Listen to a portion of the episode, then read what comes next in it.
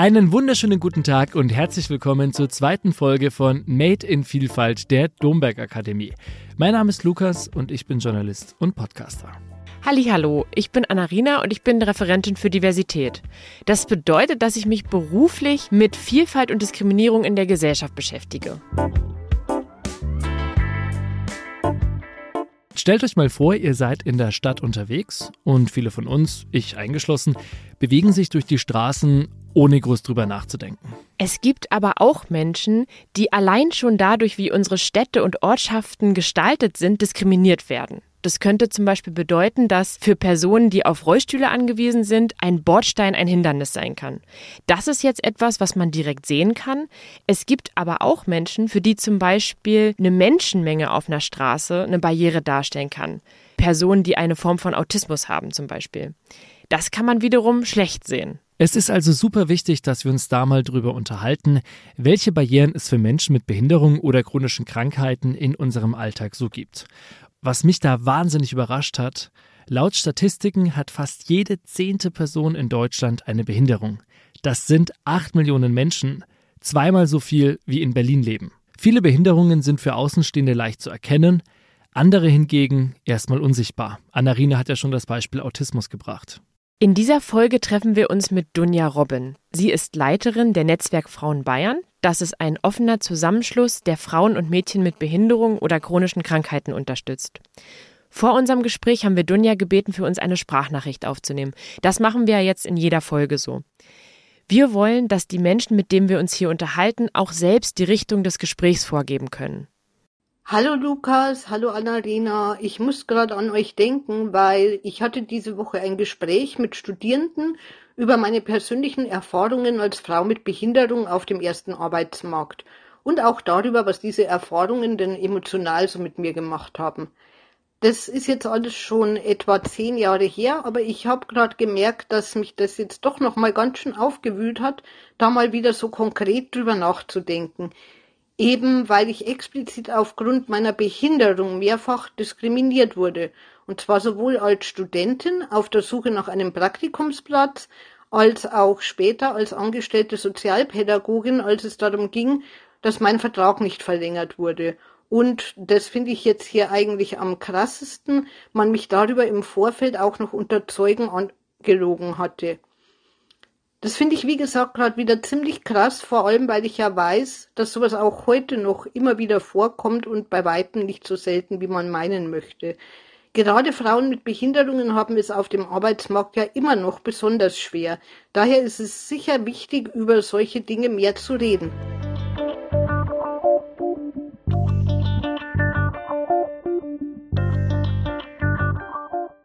Hey Dunja, schön, dass wir da sein dürfen bei dir. Ja, freut mich auch, dass ihr gut herkommen habt. Dankeschön. Du hast ja einen kleinen Cliffhanger in deine Sprachnachricht eingebaut. Und zwar ging es ja darum, dass du gesagt hast, dass du ja von deinem damaligen Arbeitgeber belogen wurdest. Du hast aber nicht ganz aufgeklärt, inwiefern du belogen wurdest. Und vielleicht können wir mal damit beginnen, dass du uns mal kurz erklärst, was war denn da die Lüge? Genau, ich wollte es natürlich zum Anfang ein wenig spannend machen. Ja, und es war damals so, ich habe ja schon sehr, sehr lange nach einer Praktikumsstelle fürs Studium gesucht gehabt, habe dann nach langer Zeit auch endlich eine gefunden, habe dort dann mein Jahrespraktikum gemacht und habe mich da dann so wohl gefühlt und so gut angenommen von Kolleginnen und auch den Bewohnern des Seniorenheims, wo ich da Praktikum gemacht habe, dass ich dort dann auch meine Bewerbung eingereicht habe, meine erste, so wie ich es versprochen habe am letzten Praktikumstag. Ich habe dann dort gearbeitet, bin also angenommen worden, bin auch ziemlich schnell dann sogar befördert worden zur Sozialdienstleiterin, aber es hat die Heimleitung gewechselt nach einem halben Jahr. Und mit der neuen Heimleiterin, da gab es schon so Munkeln, dass das ein schwieriger Mensch sei. Und ja, das Klima wird dann schlechter im Haus. Also es waren sogar mal Rettungskräfte da bei uns, die einen Bewohner ins Krankenhaus abgeholt haben, die gemeint haben, bei uns hätte sich das Klima so verändert, es wird so nach Mobbing riechen, wo ich mir gedacht habe, ja, das hat es eigentlich ziemlich gut getroffen. Dennoch habe ich versucht, mich mit der neuen Heimleitung natürlich gut zu verstehen. Also wir arbeiten ja alle aufs gleiche Ziel hin, den Bewohnern soll es gut gehen und ich bin ja eigentlich ein Teamplayer. Ich dachte eigentlich, es wäre zwischen uns, zwischen mir und der Heimleitung, alles in Ordnung, bin dann aber trotzdem ein Vierteljahr bevor mein befristeter Vertrag ausgelaufen ist, mit einer anderen Mitarbeiterin zu ihr gegangen, deren Vertrag auch ausgelaufen wäre, weil man sich ja im Vorfeld beim Amt melden müsste, wenn man nicht verlängert wird. Ansonsten wird einen ja das Arbeitslosengeld eins gekürzt quasi für eine Zeit.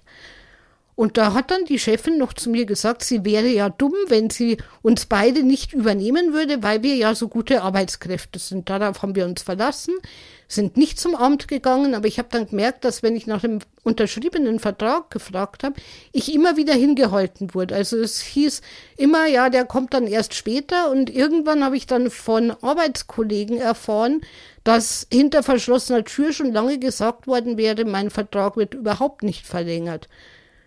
Gründe dafür wurden mir nie genannt, aber wieder von den Kollegen habe ich dann das Gerücht gehört, es läge wohl daran, dass die neue Chefin nicht mit meiner Behinderung klarkommt. Warst du da die einzige Mitarbeiterin mit Behinderung in diesem Betrieb? Also Behinderung ist ja ein sehr weit gefasster Begriff. Es gab natürlich auch zum Beispiel Pflegekräfte, die dann in den Sozialdienst gewechselt haben, weil sie vom Rücken her die Pflege nicht mehr ausführen können. Das ist ja auch eine Behinderung, aber ich war die einzige Rollstuhlfahrerin, ja. Ich habe das Gefühl, dass das Thema Behinderung eigentlich viel näher an uns allen dran ist, als wir manchmal so wahrnehmen. Und dass es irgendwie auch viel fließendere Grenzen gibt zwischen behindert und nicht behindert. Denn es gibt natürlich viele Behinderungen, die angeboren sind, aber einige entstehen ja auch im Laufe des Lebens durch bestimmte Ereignisse, Krankheiten, Unfälle. Und ich denke auch im Prozess des Alterns werden wir alle damit konfrontiert, dass vielleicht zum Beispiel unser Körper nicht mehr so will wie wir oder wir nicht mehr alle Treppen hochkommen oder verschiedene andere Barrieren ähm, bewältigen müssen. Wo hört denn Behinderung auf und wo fängt sie an? Kann man das überhaupt sagen? Ja, also es gibt für Behinderung und Schwerbehinderung und sowas gibt es ja klare Definitionen. Also zum Beispiel, wenn man an der Teilhabe stark eingeschränkt ist für länger als sechs Monate, was zum Beispiel auch sein kann, wenn man eine Krebsbehandlung hatte, also selbst wenn man den Krebs überwunden hat, durch die Chemotherapie kann man ja auch noch länger eingeschränkt sein. Dann kann es sein, dass man vorübergehend einen Behindertenstatus quasi hat, der dann aber auch vielleicht nach einem Jahr, zwei Jahren, drei Jahren nicht mehr besteht. Also es ist auch nicht so, dass man sagt, einmal behindert, immer behindert. Das ist tatsächlich auch was, was offen sein kann und sich verändern kann. Und du hast ja auch schon gesagt, man kann die Behinderung erwerben. Also eigentlich kein Mensch weiß, wenn er nicht behindert geboren wird oder ob er nicht irgendwann im Laufe des Lebens eine Behinderung vielleicht erwirbt. Trotzdem muss ich sagen, für mich, auch wenn es diese Definitionen gibt, ich finde, das ist eigentlich ein sehr breites Spektrum und ich tue mich eigentlich auch selber immer schwer zu sagen, wo fängt es genau an, wo hört es genau auf, weil wir einfach alle als Menschen unsere Stärken und Schwächen haben, weil nicht jeder Mensch gleich ist, aber auch nicht jeder Tag gleich ist. Mal hat man mit den Folgen einer Erkrankung zu kämpfen. Ich finde tatsächlich, da schwimmt sehr viel ineinander und das finde ich aber eigentlich auch irgendwie was Schönes, dass man sagt, da gibt es nicht so wir und die anderen, sondern eigentlich sind wir halt alle Menschen, die im Leben ihre Erfahrungen machen und die hoffen, dass das Gegenüber offen auf uns zugeht und wir uns gegenseitig unterstützen. Wir sind ja heute auch bei dir zu Hause eingeladen worden. Vielen Dank erstmal dafür. Du bist hier in der Nähe auch geboren, in Ingolstadt. Und mit zwei Jahren wurde bei dir spinale Muskelatrophie diagnostiziert. Kannst du uns einmal erklären, was das ist? Genau, das ist eine Rückenmarkserkrankung und wir wissen, übers Rückenmark werden ja die Impulse vom Gehirn in die Muskeln geleitet damit zum Beispiel meine Hand sagt, ich öffne jetzt die Finger und schließe wieder. Das kann ich auch ohne Probleme tun, aber diese Reizübertragung ist bei mir gemildert. Also da kommt nicht alles an Informationen an den Muskeln an, wo es ankommen sollte. Dadurch bewegen sich meine Muskeln nicht so, wie sie eigentlich sollten. Und das wissen wir, wenn man den Muskel nicht regelmäßig trainiert, dann baut er ab, also atrophiert. Und dadurch sitze ich im Rollstuhl, kann eben nicht laufen und kann zum Beispiel auch keinen Maßkrug stemmen. Okay. Wir bleiben noch einmal kurz in deiner Kindheit. Du schreibst selbst, dass deine Schullaufbahn für die Zeit schon erstaunlich inklusiv war und du sagst, zu einer Zeit, als das Wort Inklusion noch gar nicht dafür verwendet wurde. Was genau meinst du damit? Wie war das? Genau, also ich bin durch die Bemühungen meiner Eltern, die eigentlich immer wollten, dass ich mit den anderen Kindern zusammen in den Kindergarten und zur Schule gehe, nicht irgendwie einen Sonderweg gehen muss, war ich in Geisenfeld in einem ganz normalen Kindergarten, ich glaube als einziges Mädchen im Rollstuhl. War dann später bei uns im Ort auf der Grundschule auch wieder als einzige Rollstuhlfahrerin und wieder als erste Rollstuhlfahrerin, aber bis zum Ende zum Abitur nicht als einzige, war ich dann auf dem Gymnasium in Wollenzach. Und es hat wunderbar geklappt. Also ich habe damals noch nicht mal irgendwie Schulbegleitung oder was ähnliches gebraucht weil ich so einen guten Freundeskreis habe, die mich immer so angenommen haben, wie ich halt bin, dass die mir auch sämtliche Assistenzleistungen quasi gemacht haben und das auch immer gerne gemacht haben. Und dadurch habe ich mich als Schülerin eigentlich auch nie als behindert gefühlt, sondern ich war halt einfach eine Schülerin unter vielen und das war sehr schön. Gab es denn so einen Moment, wo du verstanden hast, dass du von anderen Menschen als Person mit Behinderung wahrgenommen wirst? Ja, und zwar fiel mir das mal sehr indirekt dann auf. Also ich habe festgestellt, ich selber bin sehr schnell blind geworden dafür, wie mich andere Menschen anschauen, weil das ist klar, wenn man was Ungewöhnliches sieht, dann gafft man halt einfach mal, kann mir ja auch passieren. Aber ich habe das schon als Kind irgendwie ausgeblendet. Aber meiner Mama ist das immer sehr negativ aufgefallen. Und einmal muss in der Fußgängerzone ein Mann mich ganz besonders doof angestarrt haben. Da hat sie sich dann nämlich schützend vor mich gestellt und hat ganz demonstrativ zurückgegafft. Und der wurde dann auch knallerot und ist dann schnell weitergegangen. Und da fiel mir eigentlich, glaube ich, zum ersten Mal so richtig auf, aha, Menschen reagieren wohl irgendwie doch manchmal so komisch auf mich, dass meine Mama das Gefühl hat, sie muss mich verteidigen. Wir waren jetzt gerade noch bei dir in deiner Kindheit, in deiner Schulzeit. Nach dem Abitur hast du dann soziale Arbeit studiert. Was war denn da für dich die größte Motivation, diesen Studiengang zu wählen? Ja, das finde ich ist eigentlich eine lustige Geschichte, weil wie ich noch jünger war, habe ich immer gesagt, ich hatte keine ganz konkrete Vorstellung, was ich später mal arbeiten möchte, aber ich wusste, eigentlich möchte ich mich nicht für Menschen mit Behinderungen einsetzen, sondern ich dachte mir immer, ich würde gern mit Menschen arbeiten, würde gern Menschen helfen, aber nicht unbedingt behinderten Menschen, weil warum sollte das ich tun, nur weil ich selber behindert bin, das könnten doch auch andere tun.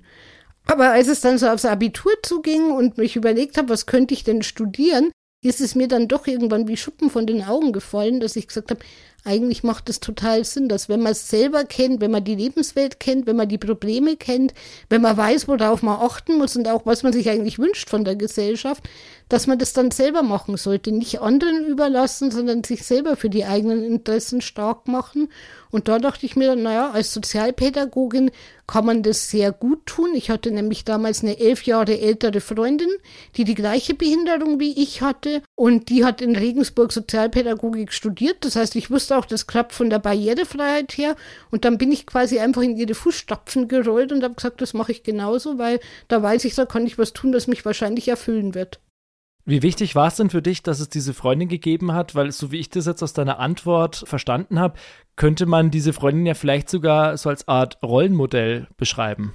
Ja, definitiv. Also sie war definitiv ein großes Vorbild und Rollenmodell für mich und ich glaube, so Menschen braucht man auch. Und zwar natürlich nicht nur als Mädchen mit Behinderung, sondern ich glaube, das braucht jeder Mensch, dass man sagt, ja, wer hat denn vielleicht schon Erfahrungen gemacht, die für mich relevant sind? Mit wem kann ich mich austauschen?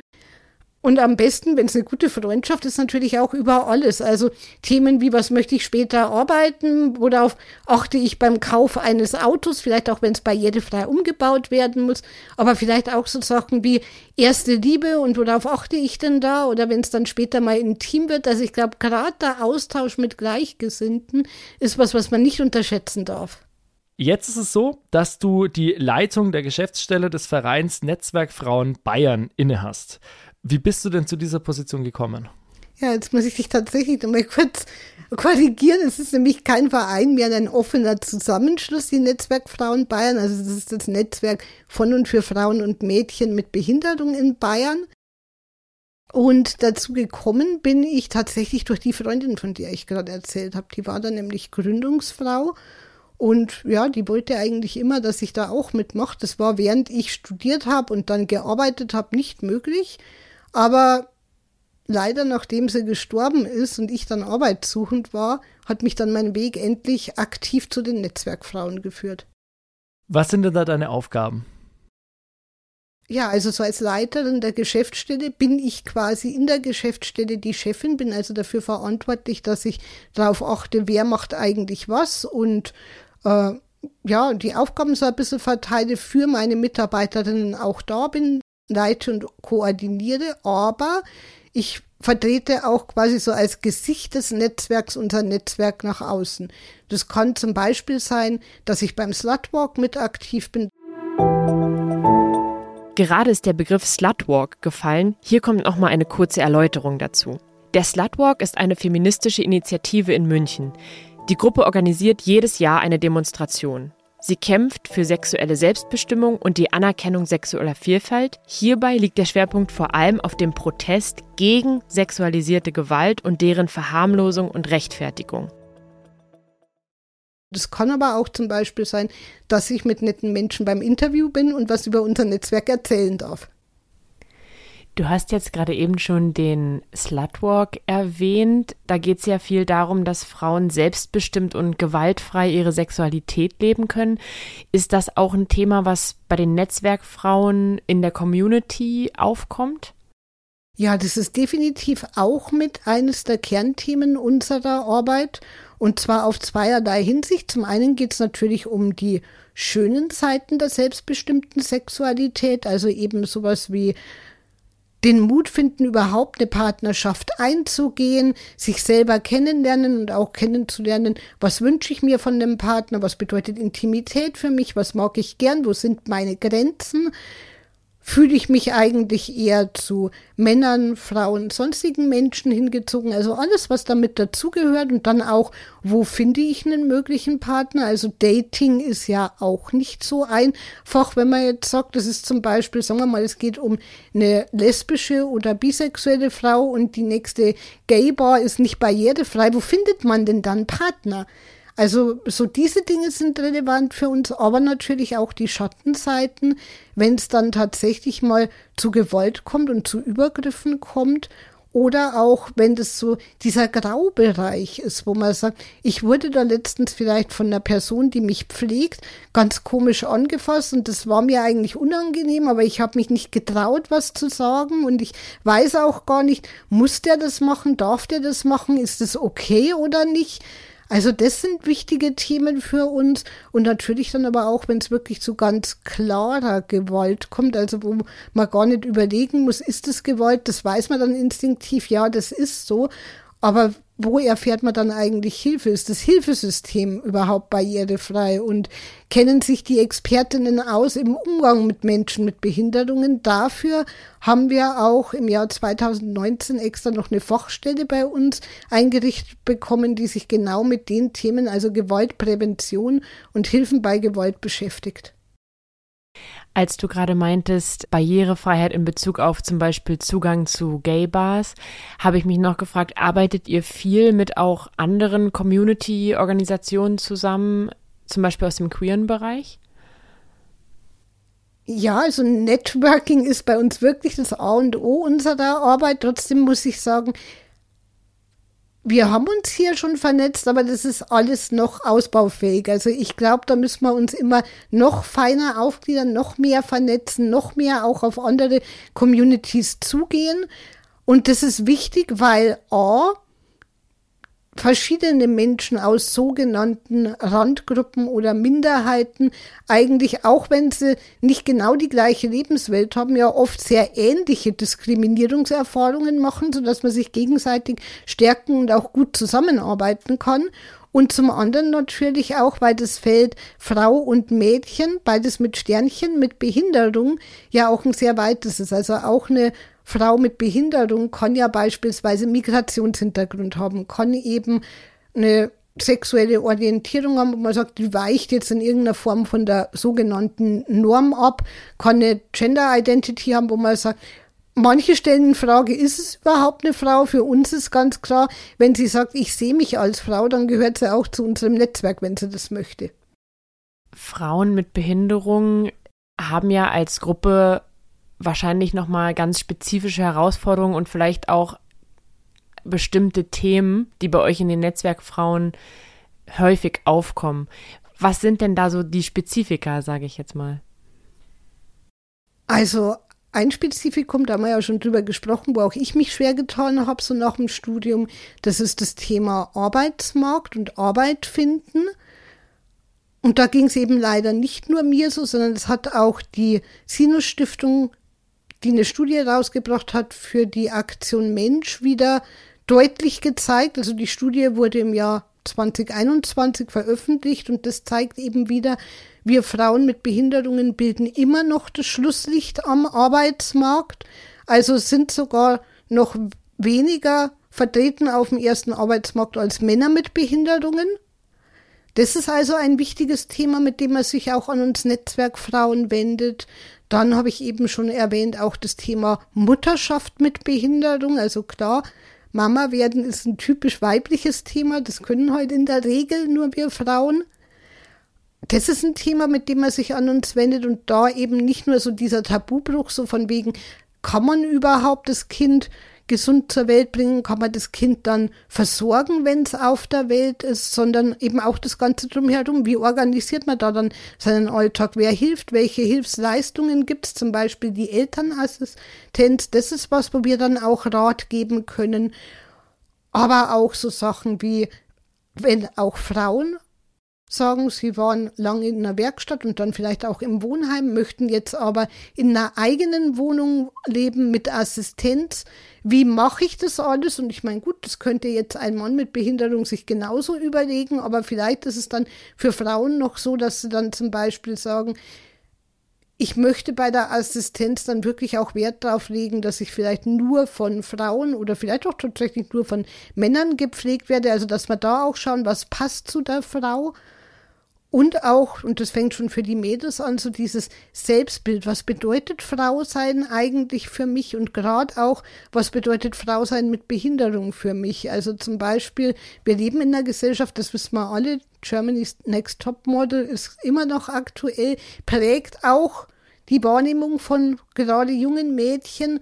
Und wie ist es, wenn ich jetzt im Rollstuhl sitze, wenn man so wie ich zum Beispiel auch eine starke Skoliose hat, wenn vielleicht die Füße dicker sind, wenn man einfach von der Norm mehr abweicht als das Durchschnittsmädchen. Wie geht's mir damit? Wie komme ich damit klar? Und natürlich auch Zukunftsplanung. Wie stelle ich mir mein Leben als Frau mit Behinderung später mal vor? Was bedeutet es denn für dich persönlich, Frau mit Behinderung zu sein?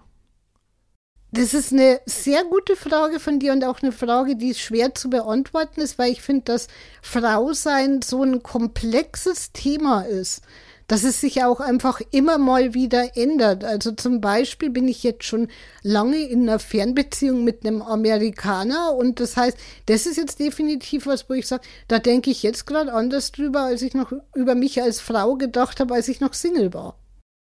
Ich habe gelesen, dass in Deutschland 7,8 Millionen Menschen mit einer Schwerbehinderung leben. Das bedeutet, dass es ja knappe 10 Prozent sind. Das bedeutet wiederum jetzt mal vorgestellt, dass jede zehnte Person, die mir begegnet oder in meinem Umfeld ist, eine Behinderung hat. Das heißt, eigentlich kennen wir vermutlich alle viel mehr Menschen, als wir denken, die eine Behinderung haben. Und ich denke, dass es auch wichtig ist, darüber nachzudenken, dass ja nicht alle Behinderungen immer sichtbar sind. Manchmal merke ich ja gar nicht, ob ich mit einer Person rede, die zum Beispiel ein eingeschränktes Sehvermögen hat oder auf dem Autismus-Spektrum ist oder eine chronische Organkrankheit hat. Wie kann man denn damit vielleicht sensibel umgehen?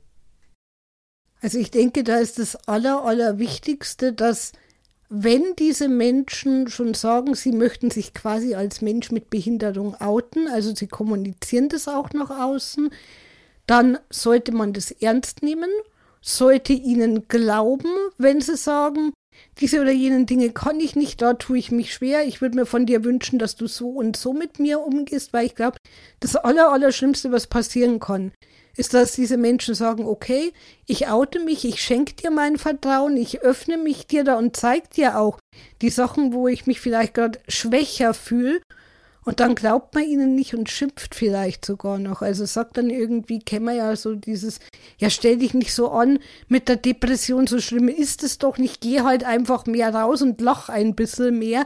Davon geht die Depression aber nicht weg. Es ist halt eine Krankheit, mit der man leben muss. Da kann man nicht sagen, ja, ich reiß mich jetzt zusammen und dann ist alles wieder gut. Oder habe ich auch schon oft gelesen, vor allem in Amerika, regt man sich da wohl gern drüber auf, oh, da parkt jemand auf einem Behindertenparkplatz und schaut aber gar nicht behindert aus und was soll denn das? Und dann macht man den Menschen vielleicht auch noch zur Schnecke. Vielleicht hat der Mensch aber tatsächlich die Erlaubnis da zu parken, weil er zwar nicht im Rollstuhl sitzt, aber vielleicht keine Ahnung, einen Herzfehler hat, keine weiten Strecken gehen darf und der braucht diesen Parkplatz, dann vielleicht sogar noch dringender, wie ich ihn als Rollstuhlfahrerin brauchen will, weil ob ich jetzt zwei Meter mehr fahre mit meinem Rollstuhl oder nicht, ist nicht so wichtig. Aber jemand, der eben sagt, mir geht wirklich die Puste aus und ich bin um jeden Meter dankbar, der braucht ihn vielleicht noch viel mehr. Wenn wir jetzt diese riesigen Zahlen haben von fast 10 Prozent der Menschen in Deutschland, die zumindest laut dieser Definition behindert sind. Und alles, was du jetzt gesagt hast mit diesen ganzen Beispielen, wenn der Übergang zwischen Behinderung und Nichtbehinderung so fließend ist, muss man sich ja die Frage stellen, gibt es dann überhaupt Behinderung oder behindert eine Gesellschaft einzelne Menschen aufgrund von Merkmalen, die sie vielleicht haben? Und das sind wohl viel mehr Menschen, als wir eigentlich denken. Das ist so ein bisschen das, was ich jetzt aus deiner Aussage für mich mitgenommen habe. Nee, also 100% barrierefrei wird es wahrscheinlich nicht geben. Das wird eine Utopie bleiben, schon weil Menschen einfach so unterschiedlich sind, weil wir alle so unterschiedliche Bedürfnisse haben. Und was für den einen super ist, ist für den anderen wieder schlecht. Ein Beispiel, wenn man als Fußgänger unterwegs ist in einer Fußgängerzone oder auf der Straße, man bewegt sich auf einem Fußgängerweg dann gibt es auch da diese abgesenkten Bordsteine. Die sind für mich als Rollstuhlfahrerin super, weil ich da eben die Straße überqueren kann. Für einen blinden Menschen, der mit Blindenstock unterwegs ist und damit den Boden abtastet, kann das aber ganz, ganz schwierig sein, weil er da eben nicht die Bordsteinkante hat und der bräuchte dann wieder ein Blindenleitsystem, wo man sich vielleicht als Rollstuhlfahrer ärgert oder hoppert's wieder, wenn ich da drüber fahre. Also sprich, da gibt's ganz verschiedene Bedürfnisse und da muss man Kompromisse finden, die für alle passen. Und deswegen glaube ich, 100 Prozent wird's nicht geben, aber ich glaube felsenfest dran, wir können eine sehr viel barrierefreiere Gesellschaft aufbauen und könnten da eigentlich alle inklusiver und glücklicher und barrierefreier miteinander leben. Wenn wir jetzt natürlich über Frauen mit chronischen Krankheiten oder Behinderungen sprechen oder generell Menschen mit chronischen Krankheiten und Behinderungen, ist es ja so, dass wir jetzt ja gerade ganz viel darüber geredet haben, wie kann man diese Menschen in den ersten Arbeitsmarkt integrieren. Also quasi, wie können diese Menschen genauso am Arbeitsmarkt teilhaben, ihre Potenziale einbringen, ihre Fähigkeiten, Talente einbringen, wie alle anderen Menschen auch. Jetzt ist es aber gerade in Deutschland so, dass ja in Deutschland so ein gewisser Sonderweg ist. Das heißt, dass ja ganz häufig Menschen mit Behinderungen erst zum Beispiel auf, früher hieß es Sonderschule gehen, dann vielleicht als Arbeit in Behindertenwerkstätten arbeiten. Und das war mir zum Beispiel gar nicht so klar, dass das ein sehr deutsches Phänomen ist. Wie schätzt du das denn ein, dass es da diesen Sonderweg gibt, der ja irgendwie Menschen mit Behinderung immer so leicht an der eigentlichen, ich sage jetzt mal Mainstream-Gesellschaft vorbei, irgendwie in so eigene Institutionen irgendwie bringt?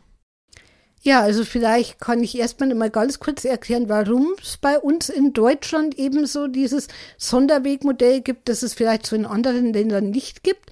Es hat was mit unserer Geschichte zu tun und mit dem Zweiten Weltkrieg und mit dem Dritten Reich. Da wissen wir alle, da waren ja auch Menschen mit Behinderungen Opfer des Dritten Reichs, die ja auch weggesperrt und umgebracht wurden teilweise eben.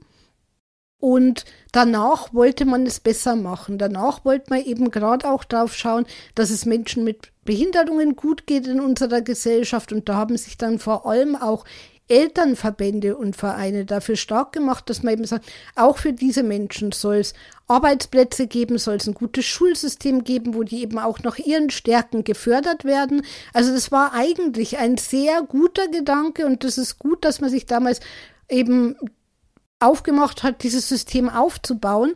Aber wo es uns jetzt auf die Füße fällt, ist, dass man sagt, das ist so undurchlässig geworden. Also oft ist es wirklich so, in eine Werkstätte reinkommen ist viel leichter, als aus einer Werkstätte wieder rauszukommen. Hier nochmal für euch eine kleine Einordnung.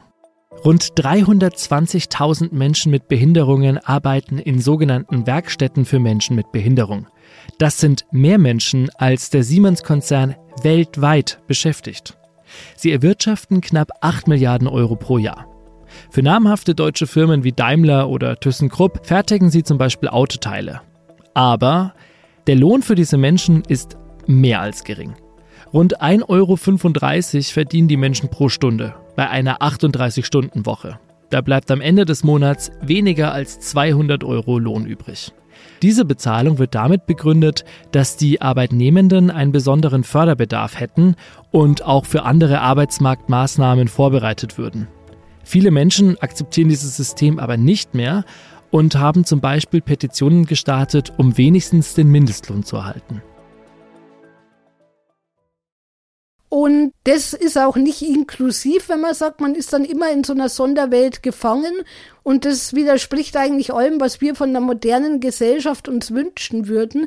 Ich bin trotzdem der Meinung, es gibt auch eine gewisse Berechtigung für zum Beispiel so besondere Förderschulen. Ich höre zum Beispiel immer wieder von Menschen mit Sinnesbehinderungen, dass die sagen, diese Förderschulen sind für uns ganz, ganz wichtig, weil wir da einfach Kompetenzen erwerben können im Schulalltag, die wir an einer ganz normalen Schule so nicht erwerben würden. Zum Beispiel, wie kommuniziere ich, wie lese ich Blindenschrift und sowas. Das wird man an der normalen Regelschule nicht erwerben. Und wenn, dann müsste man vielleicht noch irgendwie extra am Nachmittag noch extra Kurse belegen und hätte dann noch mehr Aufwand als Schülerin.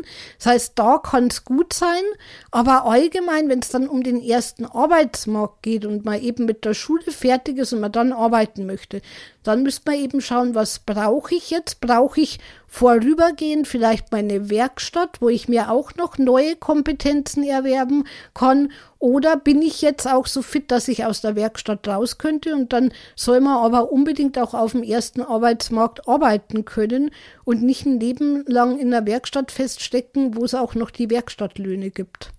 Das ist ja der Punkt. Wir reden ja gerade auch von diesen Werkstattlöhnen. Wenn wir mal gucken, der Mindestlohn in Deutschland ist jetzt bei ja, Arbeitnehmern, ArbeitnehmerInnen, die eben nicht auf diesen zweiten Arbeitsmarkt angewiesen sind, bei 12 Euro. Wenn man jetzt mal guckt, wie viel Menschen zum Beispiel in diesen Werkstätten verdienen, dann ist es ja ein Bruchteil dessen. Also eigentlich ist es doch wenn man sich das jetzt mal so anguckt, die totale Ausnutzung, ökonomische Ausnutzung von Menschen mit Behinderung.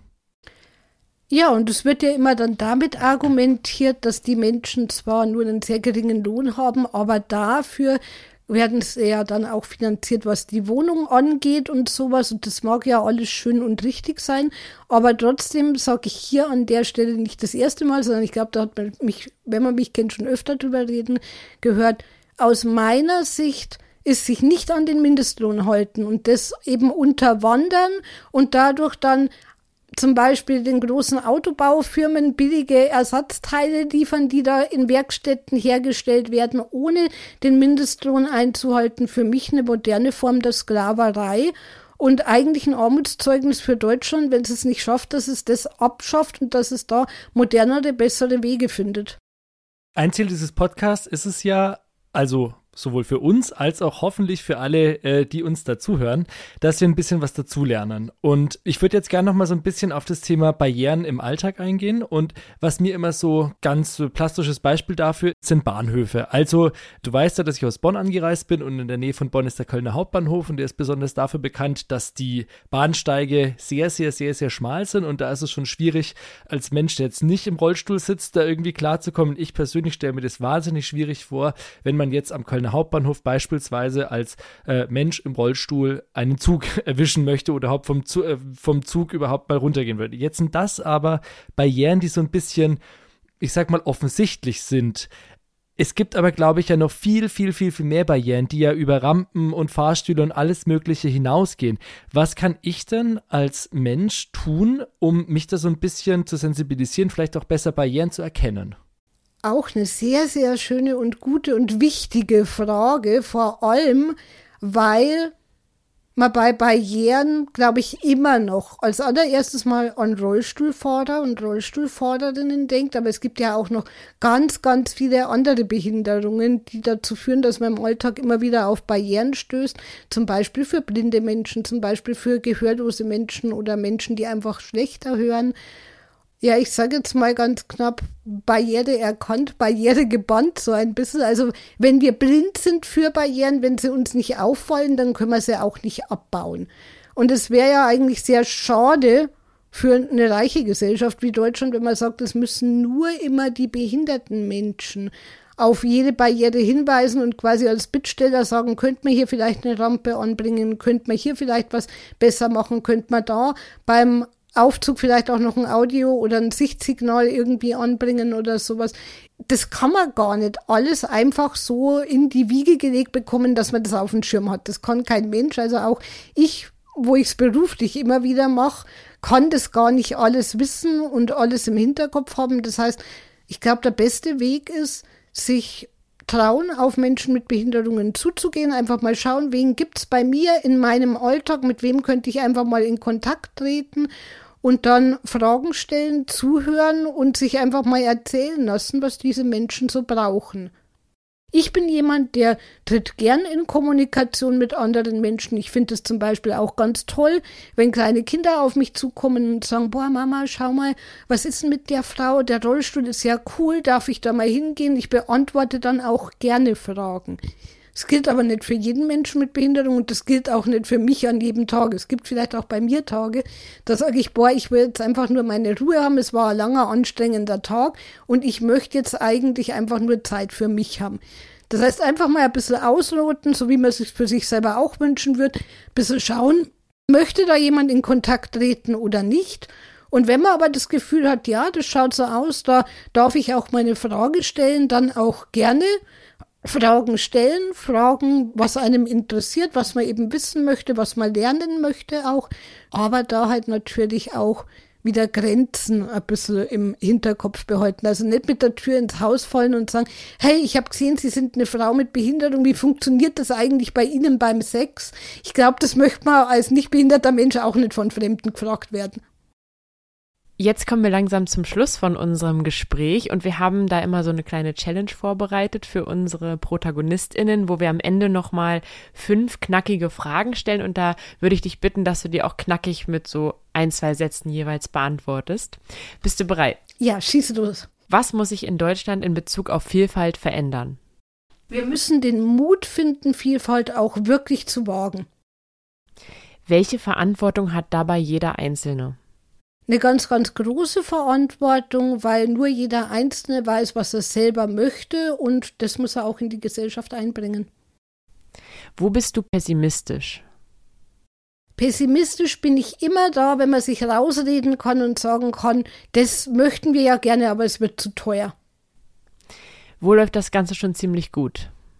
Aus meiner Sicht immer da, wo ich mit Menschen gemeinsam an einem Thema arbeite, weil ich einfach merke, wo sich Menschen begegnen, da findet man auch schnell gemeinsamen Grund. Was bedeutet Vielfalt für dich? Vielfalt bedeutet für mich, dass jeder so angenommen werden kann, wie er ist und dass wir das andere auch schätzen. Vielen lieben Dank. Dankeschön. Ich danke euch.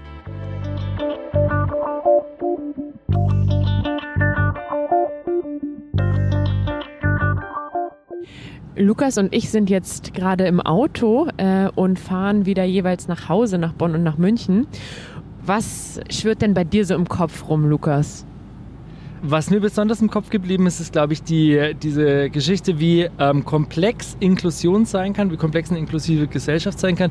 Und ich fand das Beispiel von Dunja sehr, sehr eindrucksvoll mit dem abgesenkten Bordstein. Also was sie als Rollstuhlfahrerin natürlich total freut, ähm, ist für einen Menschen, der sehbehindert ist, eine Barriere. daran wurde irgendwie so deutlich, wie kompliziert das Thema ist. Aber dass sie dann noch gleichzeitig gesagt hat, sie glaubt halt, dass das schon möglich ist, dass es zumindest viel besser möglich ist, als es jetzt aktuell ist. Ich denke, das ist was, was ich sehr gut gefunden habe, ja. Ich fand den Aspekt auch noch super spannend. Wo fängt Behinderung an und wo hört sie auf? Dass sie auch mal temporär sozusagen stattfinden kann, nur für einen bestimmten Zeitraum das zeigt ja auch, dass dieses Thema eigentlich viel näher an uns allen dran ist und dass auch eine gesamtgesellschaftliche Lösung viel näher an uns dran ist, als wir denken. Ich glaube halt, was auch sehr deutlich wurde, zumindest aus Dunjas Aussagen für mich, ist, dass es halt echt bei der einzelnen Person beginnt. Also ich glaube, ähm, sie hat ja aufgrund ihrer schulischen Laufbahn und ihren Erfahrungen in der Kindheit und in der Jugend und alles, was dazugehört, hat sie ja, glaube ich, wahnsinnig viel Backup bekommen. Das fand ich halt irgendwie ermutigend, dass man quasi auch als Mensch, der davon gar nicht betroffen ist, irgendwie echt viel machen kann, indem man einfach nur möglichst empathisch ist und möglichst irgendwie auf die Bedürfnisse dieser Menschen eingeht. Und das finde ich, äh, also das fand ich total wichtig. Empathie ist ganz oft nicht nur der erste Schritt, den man machen kann, sondern auch schon Teil der Lösung. Sie hat uns ja auch im Vorgespräch erzählt, wie sehr sie ihre Eltern generell schätzt, aber eben auch dafür, dass sie ihr so viel ermöglicht haben und sich so viel für sie eingesetzt haben, obwohl die Eltern jetzt, bevor Dunja geboren wurde oder auch diagnostiziert wurde, keine, kein spezifisches Wissen hatten zu äh, Behinderungen, Kinder mit Behinderungen, spinale Muskelatrophie. Aber sie haben ihrer Tochter so eine Kindheit ermöglicht, dass sie jetzt eben sagt, ich, äh, ich habe mich überhaupt nicht als Kind mit Behinderung wahrgenommen. Also das ist doch eigentlich das Ziel. Das denke ich mir immer, das wollen wir doch erreichen, dass wir eigentlich gar nicht mehr über die Themen reden müssen oder dass wir gar nicht mehr ähm, für Sensibilisierung sorgen müssen, weil durch Empathie und gewisse Maßnahmen der, des, den Menschen gut geht und sie das Leben führen können, was sie leben wollen.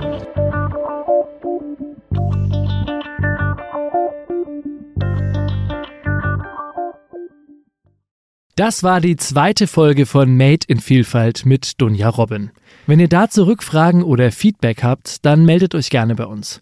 Vielleicht sind euch ja schon mal Barrieren aufgefallen, die für viele Menschen gar nicht so offensichtlich waren. Oder ihr könnt uns von euren persönlichen Erlebnissen berichten. Wir würden uns wahnsinnig drüber freuen. Die Kontaktdaten dazu stehen in den Show Notes. In der nächsten Folge besuchen wir Justin Hajo in Saarbrücken. Er ist Musiker und Gründer des Change Network, einem Verein, der sich antirassistisch engagiert.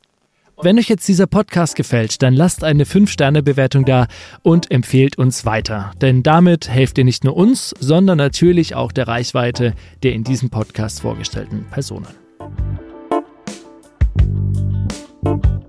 Made in Vielfalt ist ein Projekt der Domberg Akademie, Stiftung Erwachsenenbildung der Erzdiözese München und Freising. Moderation und Skripte von mir, Lukas Fleischmann. Und mir, Anarina Chemnitz. Redaktion Ralf Würschinger, Magdalena Falkenhahn und Claudia Pfrang. Technische Umsetzung und Produktion Escucha, Kultur fürs Ohr.